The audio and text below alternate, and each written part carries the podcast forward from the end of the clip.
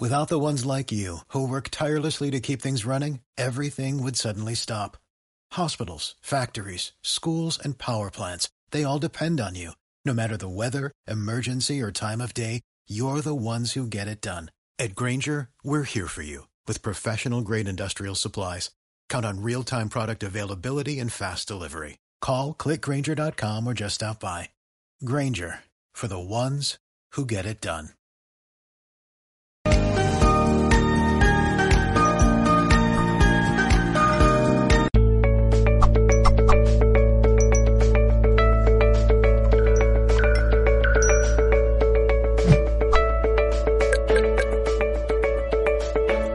Gracias por estar al otro lado y saludos en nombre de todo el equipo de Mindalia Televisión.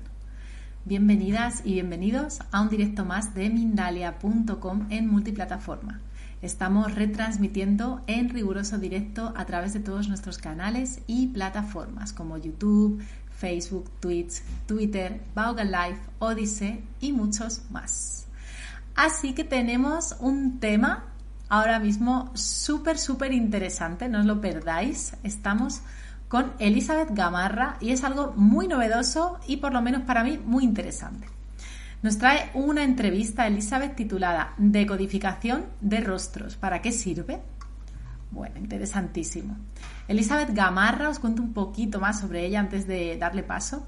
Es profesora de lectura de rostros, terapeuta, decodificadora bioemocional, creadora de la decodificación de rostros y de la decogenealogía.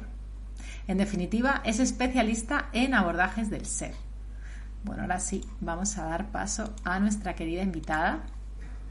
¿Cómo estás, Elizabeth? Hola, hola, Elena, ¿cómo va? Buenas tardes para mí. ¿Cómo va? Gracias por este espacio hermoso. Muy bien, estamos deseando, como comentaba, hablar contigo y yo lo primero que quiero saber es cuál ha sido tu trayectoria hasta crear estos métodos de los que nos hablas, por favor, que me, me parece muy intrigante y muy interesante. Bueno, muchas gracias, muchas gracias. Es muy intrigante y muy interesante. Yo llego a, la decodificación de rostros a través de un proceso largo de estudiar el rostro desde la lectura del rostro, me, formé desde, desde la fisionomía china, desde la lectura del rostro, varias vertientes hay, eh, desde la morfopsicología. Estudié mucho acerca del rostro y he hecho muchos análisis eh, en relación al rostro. Lo que sucede es que siempre les cuento a mis, a mis oyentes o, a mis consultantes o a mis alumnos que ante la incomodidad de algunas personas eh, cuando hubo necesidad de derivar cuando hubo necesidad de que visiten un psicólogo, quizás corregir esta energía yin y yang, este desequilibrio, derivaba gente y entonces mm, a través de algunas personas que no les gustó tanto esa derivación, es que busqué una nueva manera de tomar ese estudio facial, ese diagnóstico de personalidad, para darle quizás más recursos a la persona que me estaba escuchando, que recibía ese informe. Es así que me encuentro con eh, la bioneuromoción, la biodescodificación, y comienzo a, meterme en ese mundo de descodificación. Así estudié con varias personas, no me terminaban de cerrar en algunos lugares, hasta que uno de esos lugares sí. Entonces, eh, bueno, nada, fui consultora de ese lugar, de ese espacio, eh, y dentro de mis consultas comencé a hacer consultas en decodificación bioemocional, pero a la vez utilizando también el rostro, porque el rostro siempre habla. Entonces, fue como muy mágico cuando la persona venía con un síntoma consulta de decodificación y yo miraba su rostro y era como que el rostro se iluminaba y me iba contando una historia. Para mí fue algo como muy así, muy asombroso eso. Luego, cuando ya hacía preguntas específicas, me pasó una, dos, tres veces, cuatro, digo, no, momento, acá el rostro me está contando algo, y comencé a integrar todo lo que sé de rostros, aportando todo lo que sé de decodificación bioemocional. Entonces, estructuré y nace una nueva herramienta que la llamé decodificación de rostros, eh, y comencé a enseñarla a, terapeutas que fueron aprendiendo y fueron en esta práctica también, por supuesto, enterándose de lo que dice el rostro. Pero siempre la incomodidad o, el deseo de querer colaborar más con la persona que estoy atendiendo, eh, por lo general ha sido el motivo de buscar una nueva herramienta, de ir más allá, de, avanzar un poco más en eso.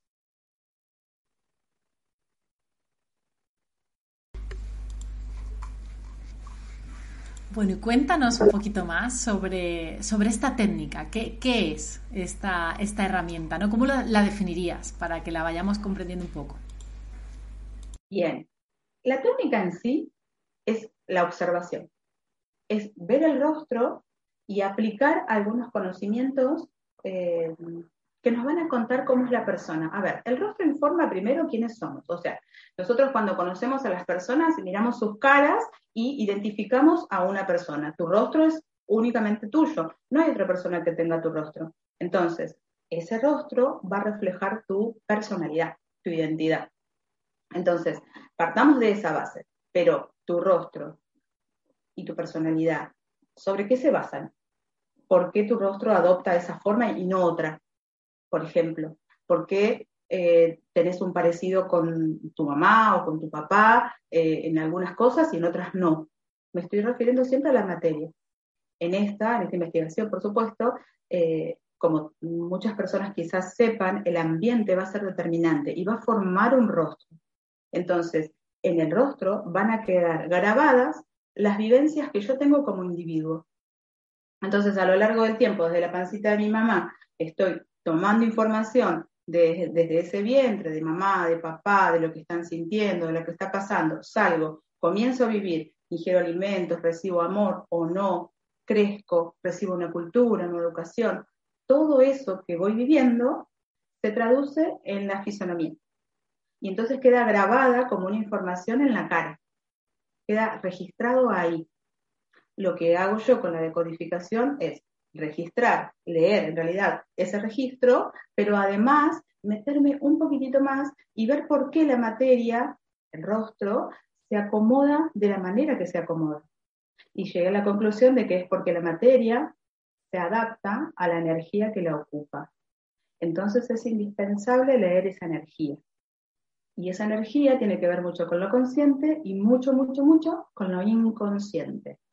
Y cuando hablo de inconsciente, hablo, por supuesto, del transgeneracional, de las memorias de mamá, de papá, de los abuelos, de lo que se puede hacer en este clan o no se puede hacer. Todo eso llega como información hacia nosotros y se acomoda de alguna manera en la fisonomía, en la materia, que va a contar justamente la decodificación de rostros hace esto, poder definir cuáles son los programas transgeneracionales que nosotros estamos vibrando o portando.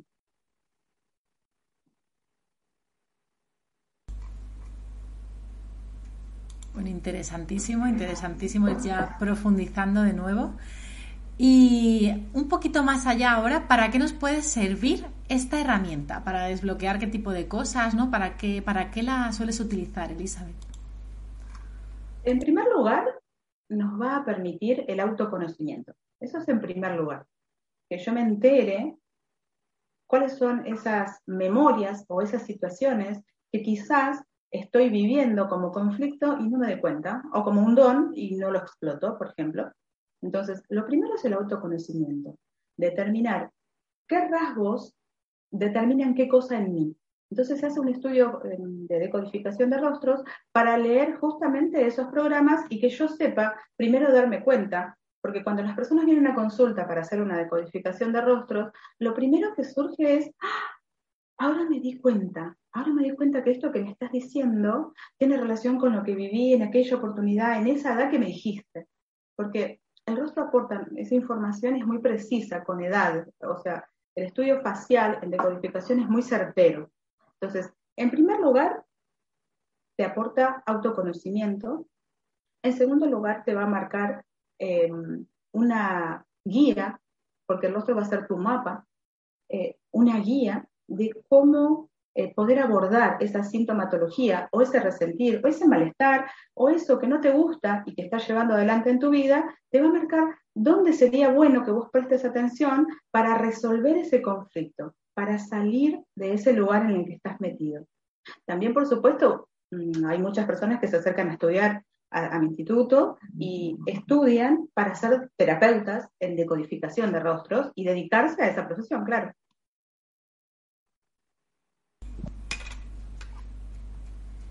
Bueno, a mí me está pareciendo apasionante, yo creo que al otro lado también, porque ya hay preguntas incluso preparadas para después. Así que continuamos de momento con, con la indagación y con la entrevista. Interesante.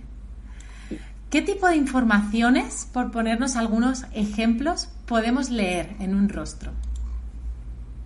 Bien. Eh, en realidad la que desees conocer, o sea, la información, primero, yo como soy profesora de lectura del rostro, eh, en el rostro leo la personalidad de un individuo, es decir, cómo piensa, no lo que piensa, cómo piensa, cómo siente, cómo resiente y qué es lo que hace con eso. Todo eso se ve en una lectura facial. Pero en la decodificación de rostros, lo que podemos leer son los anclajes o, temas relacionados a hermanos, a padre, a madre, a hijos, a dinero. En el rostro tenemos un mapa facial donde en cada lugar vamos a leer determinada cosa. Entonces, de acuerdo a lo que pase, por ejemplo, te pongo un ejemplo gráfico. Las cejas. Las cejas representan a los hermanos. Primero, están sobre la superciliar, que es el hueso que está por debajo de las cejas, y ese lugar es de apoyo a todas mis ideas, a todo lo que yo quiera concretar, hacer, llevar adelante. Entonces, las cejas me va a decir cómo una persona inicia, sostiene y concluye un proyecto barra idea, me va a decir cómo la persona se relaciona con sus hermanos, si tiene varios, pocos, si hay diferencia, si hay medios hermanos, y si no hubiera hermanos, me va a decir su relación con colaterales. Los colaterales, ¿quiénes son?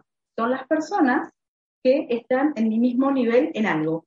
Compañeros de trabajo que tengan mi mismo rango, eh, colegas, eh, las demás madres si soy madre, eh, los demás alumnos, compañeros, o sea, me va a decir relaciones con colaterales, ¿ok?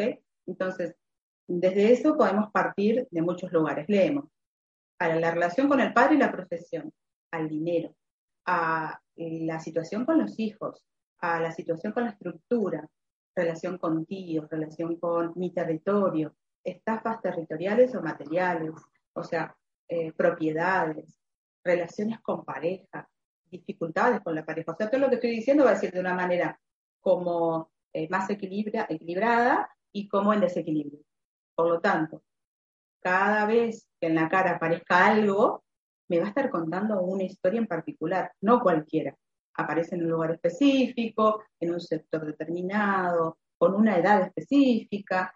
Entonces ahí se abre como un, camino enorme de comprensión y, y, de conocimiento, de saber por qué me está pasando esto facialmente como el reflejo de lo que me pasa álmicamente.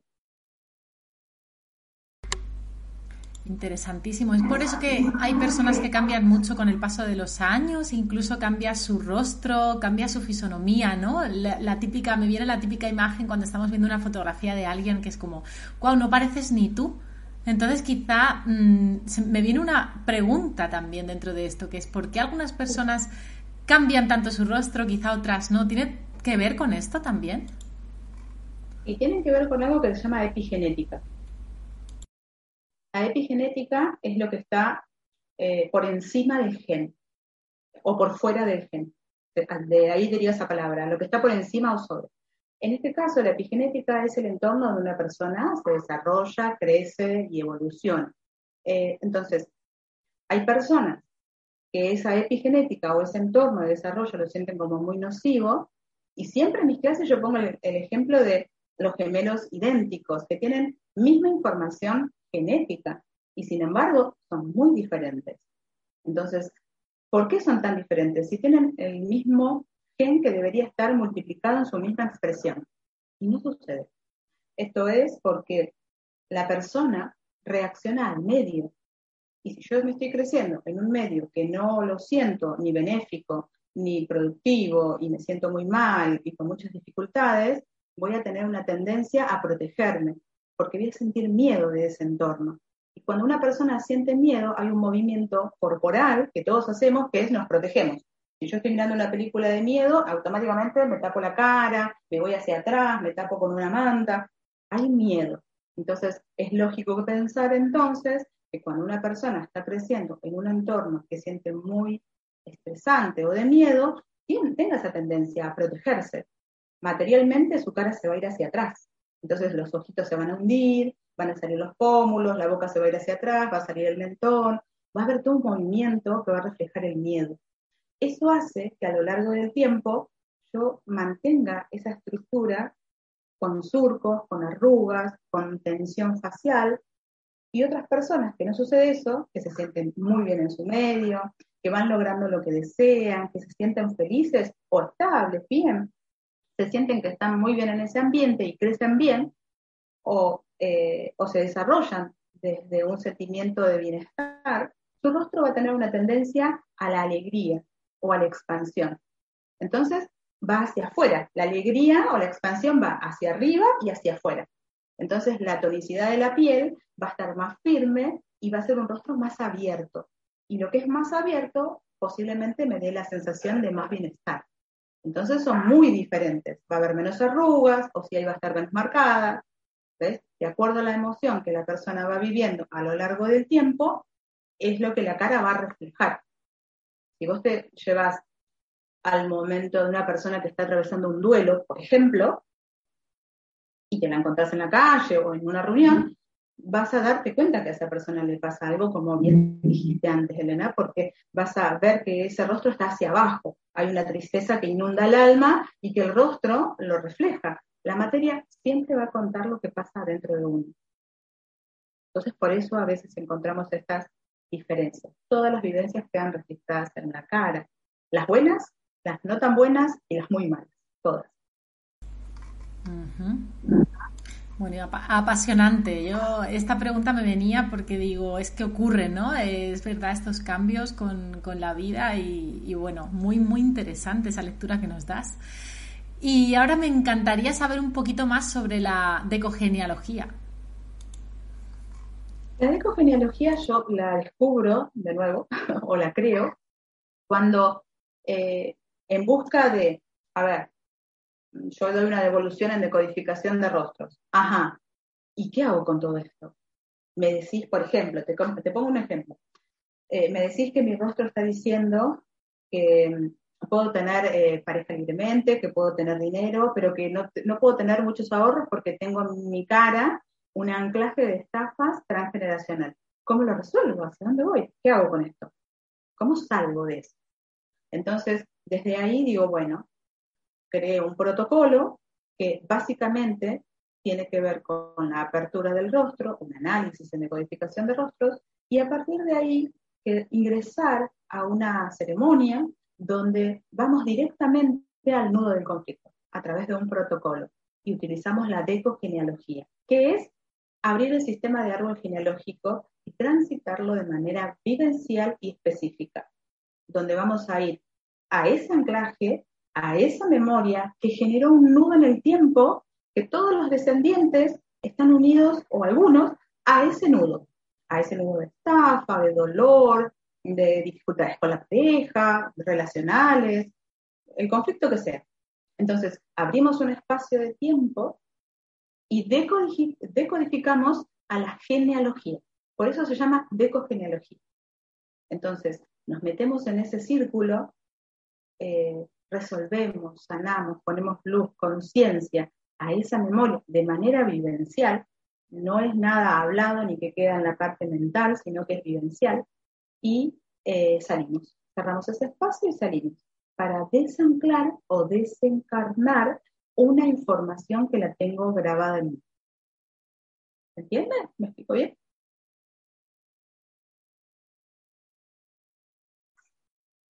Perfectamente, de hecho, interesante, es cierto. Esto tiene que ver quizás a lo mejor un poco con, este tema de los parecidos incluso entre familiares. Algo de herencia, por ejemplo, pues unas bolsas que se heredan de una persona, ¿no? O un rasgo. Y podría estar relacionado con eso. En todo caso, hay un programa que se sigue manifestando. Hay una situación o un dolor que se sigue manifestando y que algunos integrantes de un mismo sistema que toman como esa posta para resolverlo. Y entonces, para resolver un conflicto, primero tengo que vivir, porque si no, no me entero de qué tengo que resolver.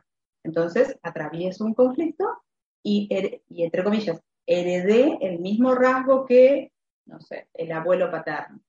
Y resulta que lo que se hereda es la información. Es, es como un mensaje escrito en la cara. Acordate que tenés que resolver esto que está sin resolver. Bueno, sí, interesantísimo. Claro, se ve, todo. es muy interesante. De verdad que sí, lo digo todo el rato, pero es que es un tema que se conoce muy poco y a mí me está apasionando. O sea, prometo investigar, prometo seguirte, porque me está encantando realmente. Me encanta el psicoanálisis profundo y me parece, pues eso, como un mapa, ¿no? Un mapa para esto. Me parece fantástico, de verdad. Y bueno, un, ya que estamos llegando ya al final de la entrevista, aunque hay bastantes preguntas donde podremos mostrar un poquito cómo funciona esta herramienta porque son personas que nos preguntan sobre rasgos específicos, así que será muy interesante. Pero antes quiero quiero saber un poquito cómo se usan estas herramientas ya en la práctica para, para sanar síntomas, ¿no? ¿Cómo es que funciona esto? Funciona primero siempre a través de un estudio de codificación de rostros. O sea, primero tengo que enterarme cuál es el conflicto que estoy portando como para poder resolverlo. En la decodificación siempre los consultantes vienen con síntomas.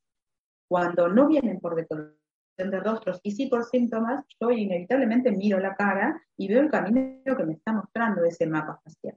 A partir de ahí se aborda eh, siempre en época contemporánea la sintomatología, luego en el estado donde me hice materia, que es el útero, cuando yo me hago materia, en mí se acomodan células que van a contar una historia específica, no cualquiera. Entonces, tengo que pasar por ese estadio de útero para después ir a lo anterior, a los programantes que están en el árbol genealógico. Ese sería como el caminito. Primero es una decodificación de rostros, con un diagnóstico, con una apertura facial, y luego se abordan, según eh, las sugerencias, lo que sea más imperativo para el consultante. Si es la pareja, si es tema de dinero, si es tema eh, de profesión, lo que el consultante diga, no, quiero empezar por acá, porque es esto lo que vengo resintiendo durante muchos periodos. Entonces, desde ahí comenzamos y abordamos en consulta eso.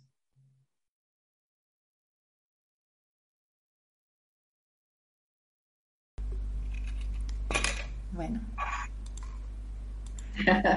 Pues está ahí ya vamos comprendiendo la técnica, el para qué, el cómo, ¿no? Ya hemos pasado como por todas las W que teníamos que pasar, ¿no? De, de la información. Así que ya podemos ir a casos prácticos enseguidita. Pero antes me encantaría que nos contases un poco sobre ese curso que ofreces, Elizabeth. Voy a recordar a la audiencia que las redes sociales de Elizabeth estarán bajo la descripción del vídeo de YouTube, ¿vale? Para que podáis acceder a, todo lo que ella ofrece y a sus contenidos, así como seguirla. Así que bueno, ¿nos puedes contar un poquito más sobre ese curso que ofreces? Sí, claro. Hay varios cursos en realidad, pero el 9 de marzo, dentro de muy poquitito, voy a estar abriendo un curso para ser terapeuta integral. ¿Qué es esto? Y vamos a comenzar de una manera distinta. Yo vengo dando cursos o aperturas o formaciones a personas que desean ser terapeutas. terapeutas desde la decodificación bioemocional, desde la decodificación de rostros, decogenealogía. Entonces vengo dando como eh, esta apertura. Ahora, ahora voy a empezar por otro lugar. Este curso va a empezar desde la decodificación de rostros. Voy a comenzar por ahí. Entonces el primer módulo de decodificación de rostros y los otros dos módulos siguientes, uno, aprender técnicas en el transgeneracional, terapeuta en el transgeneracional, para su lectura, para su apertura, para comprender la persona que tenemos enfrente, dónde está anclado y cuál es la información que tiene. Y la última parte que tiene que ver con técnicas dentro del consultorio para acompañar a esa persona que ya le hizo una decodificación de rostros, que ya analizó su árbol y su sistema y el proyecto y sentido, que es la parte de útero, toda esa información que nosotros tomamos ahí en la pancita, y ahora con herramientas para eh, acompañar a esa persona a desanclar todos esos conflictos que la persona resuena. Entonces, este es una, un curso que va a durar eh, tres módulos, cada uno de ellos eh, está explicado con los temarios y demás en la página web, el que desea puede ingresar ahí, pero el título final es decodificador integral.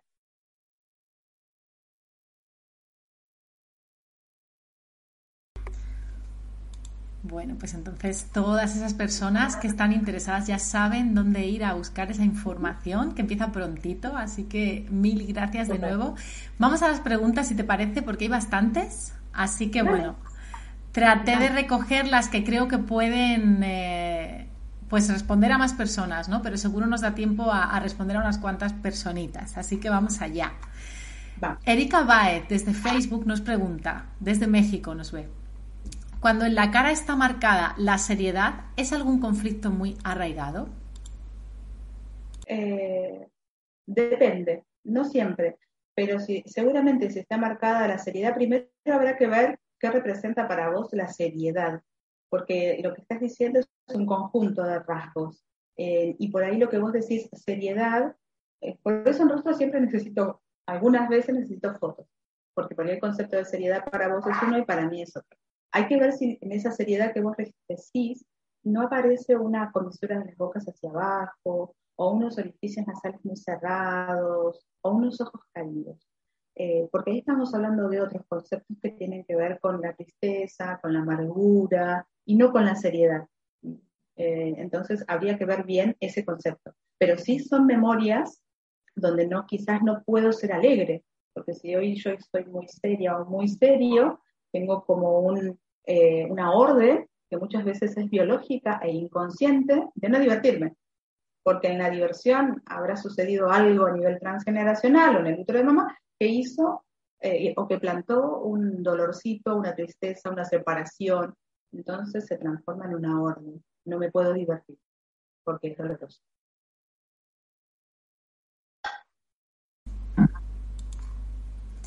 Bueno, vamos a otra preguntita. Seguro que vamos a aprender bastante con estas preguntas prácticas, así que genial. Son muy buenas. Sí. Wendy desde YouTube nos pregunta, ¿tener el párpado del ojo derecho caído y la arruga que se hace en medio de las cejas, el llamado ceño, qué significa? Sobre todo la del ceño seguro que contesta un montón de personas también. Habrá que ver varias cosas ahí, pero a grandes rasgos te contesto primero con el entrecejo. Esa arruga que aparece en el entrecejo, hace un ratito, mira, eh, yo había puesto el ejemplo de que las cejas representan a los hermanos, a los medios hermanos, pero también a la pareja.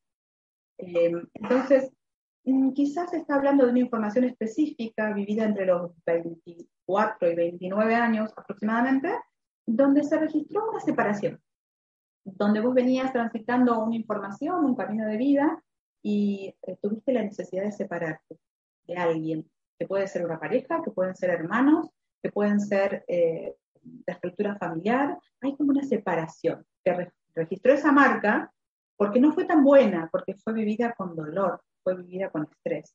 Entonces se queda registrado esa separación de esa manera. Eh, y queda un aspecto, por supuesto, como de un ceño fruncido.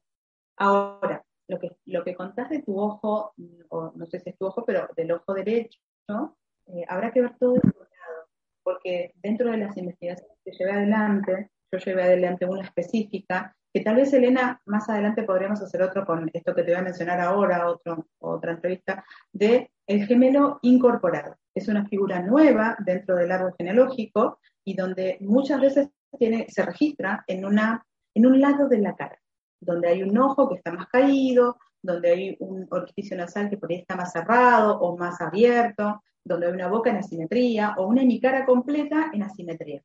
Por eso te digo, en esta parte del ojito habría que ver específicamente si es solo el ojo o si participa toda esa hemicara para poder responderte de manera más asertiva.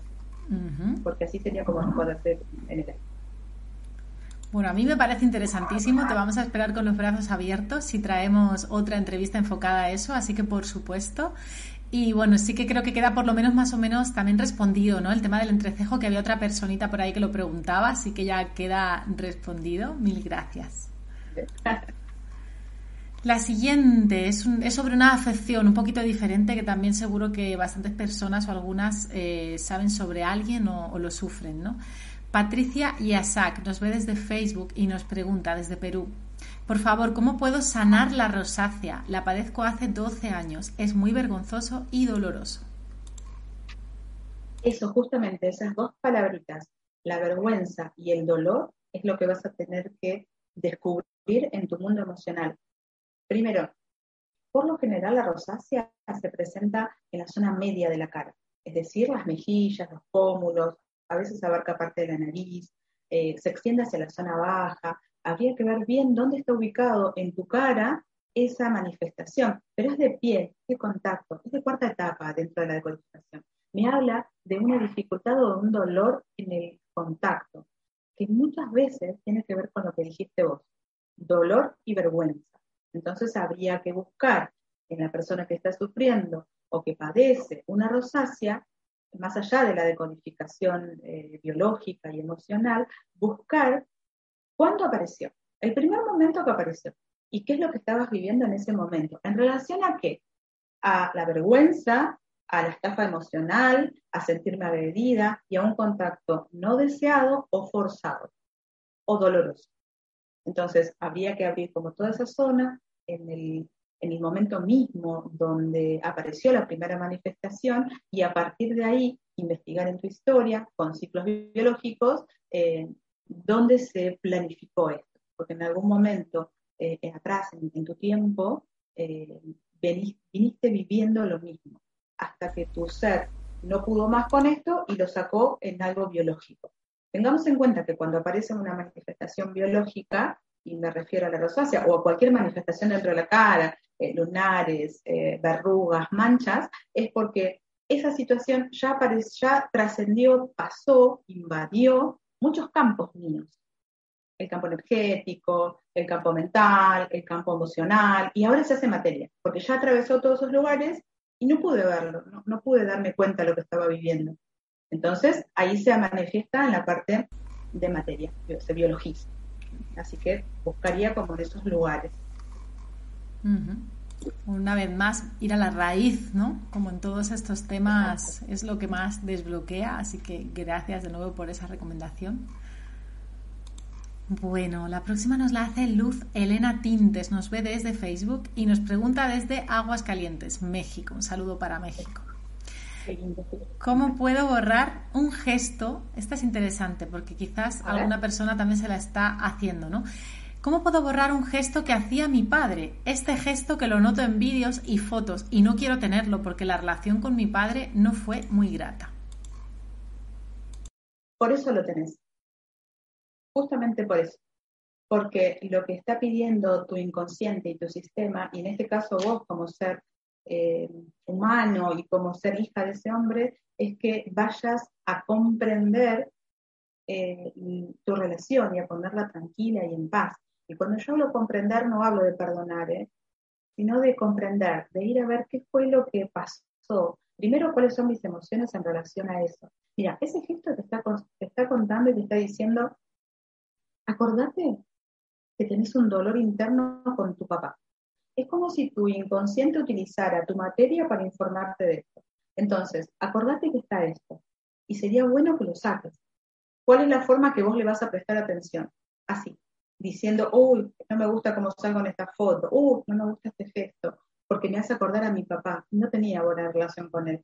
Entonces, si yo quiero soltar algo, si yo quiero deshacerme de ese gesto, lo primero que tengo que hacer es tomarlo. Tomarlo y meterme adentro de ese gesto, porque tiene mucho para contarte, muchísimo para contarte. Y tiene muchísimo para que vos puedas sacar de adentro tuyo todo lo que no te gustaba de tu papá. Por supuesto, estoy hablando de un espacio terapéutico de un lugar de consulta para entender eso, porque seguramente es una información transgeneracional que viene a contarte muchas dificultades de tu papá con el suyo. Entonces, es un, la verdad que es un, un gesto, es algo que te va a transmitir eh, mucha sanación. Si logras meterte en ese gesto y entender de dónde viene y para qué decidiste crearlo en tu cara, en tu realidad. Interesantes preguntas y también interesante manera de formularlas, porque ha habido un par de personas que ya ellas mismas estaban dando información sobre la relación que tienen, ¿no? Me parece genial la verdad que el público que tenemos muchas veces tiene una profundidad y un saber ya. Así que muchas gracias porque es cierto que salen cositas, ¿no? Eh, con las mismas preguntas. Exacto. Así que bueno, entraron algunas súper interesantes también, las anoté. Y por ejemplo nos comenta Astrogian desde YouTube, ¿las cicatrices en la cara qué significan? Interesantísimo. Cicatrices. Primero, cuando nosotros vamos a decodificar cicatrices, lo primero que analizamos es el lugar donde está facialmente, puede ser en la zona baja, que me va a hablar del mundo material. Y cuando hablo del mundo material hablo de eh, mis territorios, de la parte material de dinero, de los alimentos, de eh, mi casa, mi auto, mi dinero, territorio. Eh, hay que analizar si está en la zona media, que tiene que ver con las emociones. Ahí se registran todo, todo lo que tenga que ver con mi mundo emocional. O la parte superior, que tiene que ver con el intelecto, con la lógica, con el pensamiento. Son tres lugares. Y dos lados, uno derecho y uno izquierdo. Entonces, vemos dónde está ubicada esa cicatriz y cómo se la hizo. Es decir, lo primero que yo siempre recomiendo es decodificar el accidente mismo, porque no es lo mismo hacerse una cicatriz eh, jugando a los cinco años en una cama que haciéndomela eh, en el auto cuando frenó o eh, en el tobogán del jardín. Es distinto. ¿Por qué? Porque tiene elementos simbólicos diferentes. Entonces, primero averiguamos dónde fue ese accidente y tomamos los elementos simbólicos de ese lugar. Y luego es que em, vemos el lugar donde está, la zona que ocupa, la edad que ocupa, y se hace toda una lectura del mismo, que viene a contarnos que si nosotros no resolvemos esa manifestación facial, eh, es posible que nos veamos inmersos en el mismo conflicto transgeneracional, por repitencia, lo que mayormente se conoce repitencia.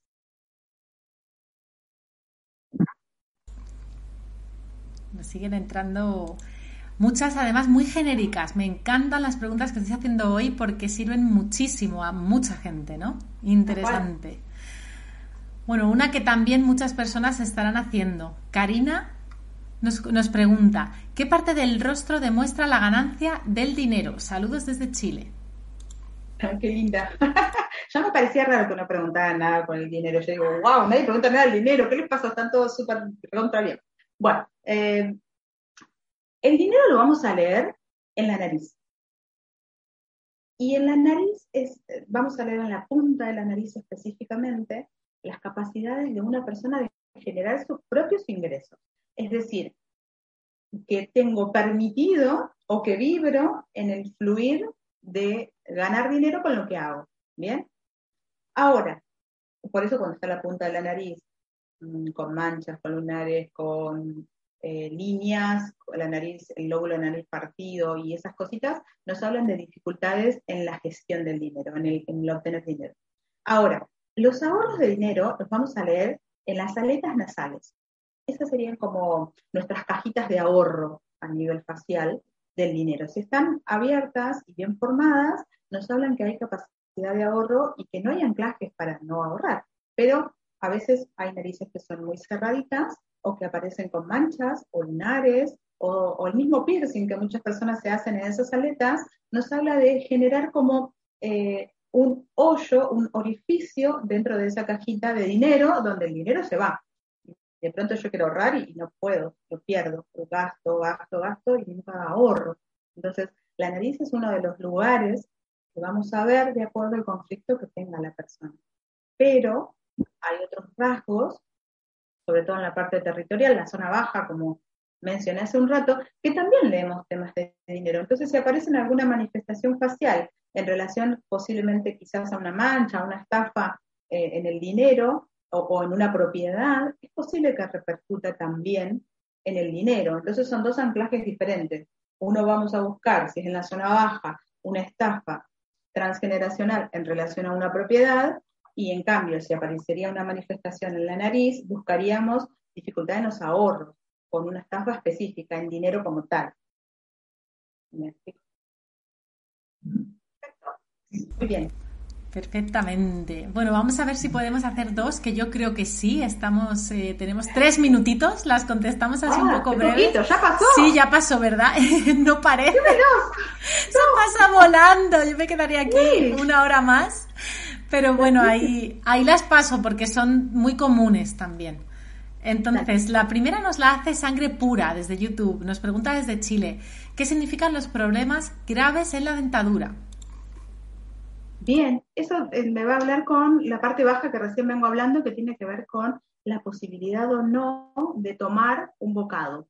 Pero la parte de dientes, yo no soy decodificadora dental, pero la parte de dientes está en la zona baja que me sirve a mí simbólicamente para atrapar algo, para comer un bocado, para comer mis alimentos, para tomar algo que creo que es mío y me pertenece. Pero si yo tengo graves problemas en esa área es porque tengo mucha información transgeneracional o mínimamente de mi mamá y de mi papá, que ellos han tenido muchas dificultades en eso, en tomarlos. Entonces hoy yo quiero tomar algo y, lograr algo físico, material en este plano, y resulta que me es imposible. Entonces saltan eh, los dientes. Habrá que ver qué dientes específicamente y cuál es esa manifestación.